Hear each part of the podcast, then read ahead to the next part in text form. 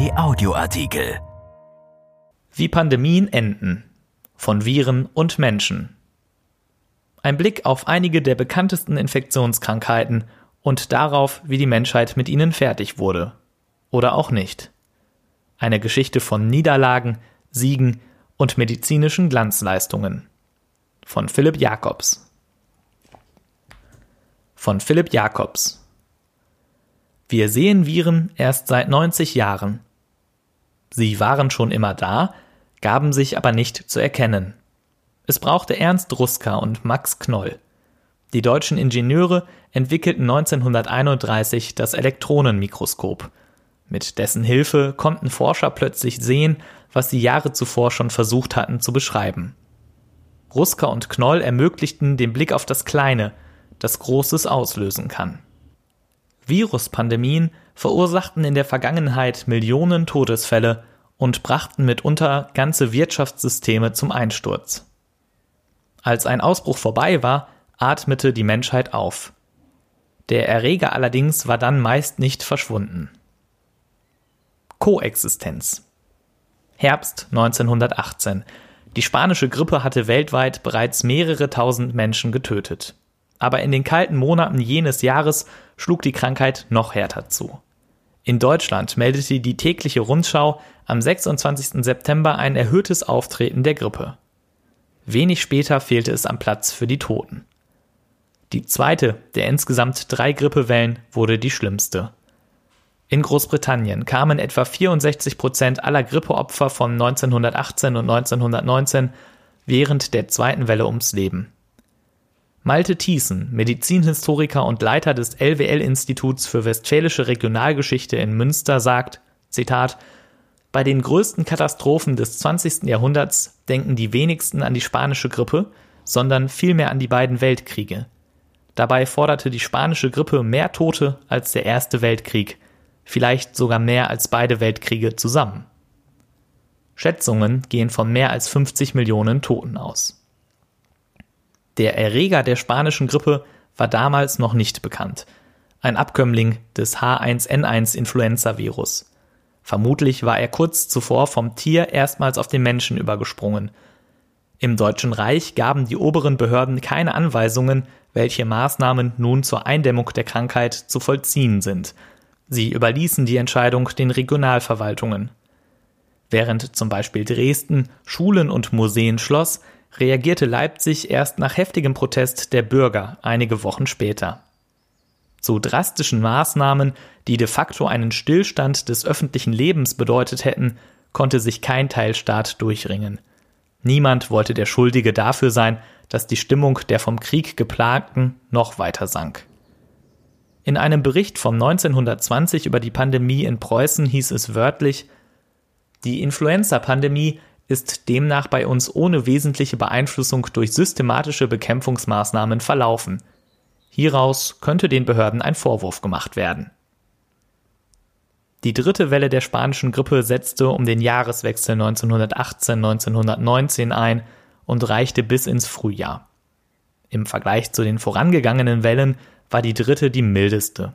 Malte Thiessen sagt, Zitat, Zahlreiche Infizierte waren zuvor schon gestorben und die Überlebenden waren nach überstandener Krankheit immun. Das Virus fand immer weniger Wirte, die Reproduktionszahl sank. Die spanische Grippe entwickelte sich zur saisonalen Krankheit, die ab Mitte der 20er Jahre kaum noch auftrat und schließlich verschwand. Die Pandemie endete, das Influenzavirus aber blieb. Noch heute sind Viren des H1N1-Stamms für 41 Prozent aller Grippefälle verantwortlich. Influenza-Viren mutieren sehr schnell, weshalb es jährlich neue Impfstoffe braucht. Meistens machen die Mutationen das Virus nicht gefährlicher. Es gibt aber Ausnahmen. Der Erreger der spanischen Grippe war so eine Ausnahme, ebenso jener der Hongkong-Grippe im Jahr 1968, an der weltweit rund eine Million Menschen starben. Bilder aus jenen Tagen erinnern an Zustände, wie wir sie jetzt in Italien erlebt haben. In West-Berlin herrschte Bestattungsnotstand. Einheitliche Eindämmungsmaßnahmen gab es nicht. Medizinhistoriker Thiessen sagt, Zitat, die Behörden reagierten mit einem erstaunlichen Pragmatismus, der ganz im Gegensatz zu heute steht. Damals lautete das Argument zum Teil sogar, dass die Grippe nur Alte und Vorerkrankte treffe, was als Beruhigung gedacht war. Die Hongkong-Grippe erregte im Allgemeinen kein großes Aufsehen. Als Strategie wurde das Erreichen einer Herdenimmunität verfolgt, woran auch rigoros festgehalten wurde. Die Ausbreitung des Virus wurde erst zwei Jahre später gestoppt, als tatsächlich genug Menschen Antikörper gegen den Erreger entwickelt hatten und eine Impfung vorlag. Bei der Schweinegrippe-Pandemie 2009-2010 waren die Eindämmungsmaßnahmen deutlich aggressiver. Der Erreger war es allerdings nicht. Die Pandemie verlief viel glimpflicher, als Experten befürchtet hatten. Es starben nicht mehr Menschen als ohnehin. Spätestens mit der Weiterentwicklung des jährlichen Grippeimpfstoffs war die Virusausbreitung beendet. In der zurückliegenden Grippesaison identifizierte das Robert Koch Institut 916 Influenza-Viren, die meisten vom Stamm H3N2, der auch für die Hongkong-Grippe verantwortlich war. Es zeigt das breite Spektrum der Influenza-Viren. Zum Vergleich, bei Coronaviren sind den Forschern bislang lediglich sieben bekannt. Weil die Grippeerreger zu wandelfreudig sind, wird es der Menschheit vorerst auch nicht gelingen, die Krankheit auszurotten. Das glückte bisher nur bei einer durch Viren verursachten Seuche und dauerte Jahrtausende. Ausrottung Ali Mao Malin war etwas Besonderes. 1954 in Somalia geboren, erkrankte er 1977 an den Pocken. Das Besondere, er war der letzte Mensch, bei dem die Krankheit ausbrach. Als Geißel der Menschheit gingen die Pocken in die Geschichte ein.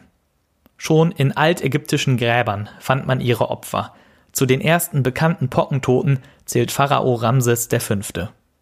Die Hunnen schleppten die Krankheit durch die noch unfertige chinesische Mauer, die römischen Legionen verbreiteten sie in Europa, ebenso die Kreuzritter, die europäischen Eroberer infizierten die neue Welt. Mozart steckte sich an, ebenso Beethoven und Haydn. Goethe erkrankte, George Washington, Abraham Lincoln und Josef Stalin auch. Ludwig XV. und Zar Peter II. starben an der Seuche, die Pocken waren der besonders grausam anzusehende tödliche Begleiter der Menschheit. Beispiellos. Thiessen sagt, Zitat, das meiste, was wir heute über Eindämmungsmaßnahmen wissen, resultiert aus dem Kampf gegen die Pocken. Die Pest war vermutlich die schillerndste Seuche, doch die Pocken stellten alles in den Schatten. Vereinzelt konnten Ausbrüche durch die Isolierung Betroffener gestoppt werden. Doch weil die Krankheit aufgrund des Warenaustauschs nicht zu kontrollieren war, brach sie immer wieder aufs Neue aus. Pandemie folgte auf Pandemie. Über die Jahrhunderte unternahmen Mediziner mehrfach den Versuch, die Pocken zu beseitigen. Schon etwa 1000 vor Christus führten Heiler sogenannte Variolationen durch. Eine eklige Angelegenheit, die allerdings tatsächlich einen kleinen Erfolg versprach. Dabei übertrug man den Inhalt der Pockenpusteln von Genesenen in kleine Wunden von gesunden Menschen. Mit der Methode schuf man quasi den ersten rudimentären Impfstoff. Bereits im 10. Jahrhundert schabten die Chinesen Schorf von trockenen Pockenpusteln, zermahlten die Kruste zu einem Pulver und bliesen es Gesunden in die Nasenlöcher. Bei Jungen ins rechte, bei Mädchen ins linke. Die Variolation war lange Zeit die vorherrschende Impfmethode. Erst als der englische Arzt Edward Jenner 1796 die Schutzimpfung mit für den Menschen harmlosen Kuhpockenviren entdeckte, war der Untergang der Pocken besiegelt. Nach Jenners Erfindung der Vakzination von lateinisch Wacker, Kuh, starteten überall auf der Welt Impfkampagnen. Napoleon ließ die Hälfte seines Heeres impfen. Selbst die Japaner verwendeten Jenners Kuhpockenviren. Von den 1960er Jahren an kamen die Pocken im Westen nahezu nicht mehr vor. Doch global gab es immer noch jährlich Millionen Fälle. Die Weltgesundheitsorganisation ließ mit 200.000 Helfern aktiv nach Erkrankten suchen. Sie wurden isoliert und deren Bekannten und Verwandten geimpft. 1980 erklärte die WHO die Pocken für besiegt. Die letzten Pockenviren lagern offiziell nur noch in Laboren der US-Seuchenbehörde CDC und ihres russischen Pendants. Eigentlich sollten die Erreger zerstört werden, doch die USA und Russland weigern sich. Die Gründe liegen irgendwo zwischen übertriebenem Nationalstolz, der Furcht vor Bioterrorismus und dem Wissensdurst der Forscher. Endspurt. Was bei den Pocken gelungen war, war ein einzigartiges medizinisches Meisterwerk. Doch es könnten bald weitere Erfolge verkündet werden. Auf der Liste der bedrohten Viren stehen das Poliovirus, das Kinderlähmung hervorruft, und das Masernvirus. Beide Viren gelten nicht als besonders mutationsfreudig, gegen beide gibt es einen Impfstoff. Und trotzdem sind beide noch da. Thiessen sagt wörtlich, eine Infektionskrankheit verliert ihren Schrecken, sobald es einen Impfstoff gibt. Besiegt ist die Krankheit dann meist noch nicht. Kinderlähmung tritt in Deutschland nicht mehr auf, aber in einigen wenigen Regionen der Welt schon. Die Weltgesundheitsorganisation WHO startete 1988 erneut eine weltweite Initiative gegen das Poliovirus. Bis zum Jahr 2000 sollte der Erreger ausgemerzt sein. Das Ziel ist nicht erreicht worden. Thiessen sagt, Zitat, politische und religiöse Spannungen sorgten immer wieder für eine Verschiebung des Zeitfensters. Gleiches gilt für die Masern. Auch hier legte die WHO eine groß angelegte Initiative auf, konnte bisher aber nicht die Ausrottung des Virus verkünden. In Deutschland hat sich die Bundesregierung deshalb jüngst zu einem Masernschutzgesetz durchgerungen.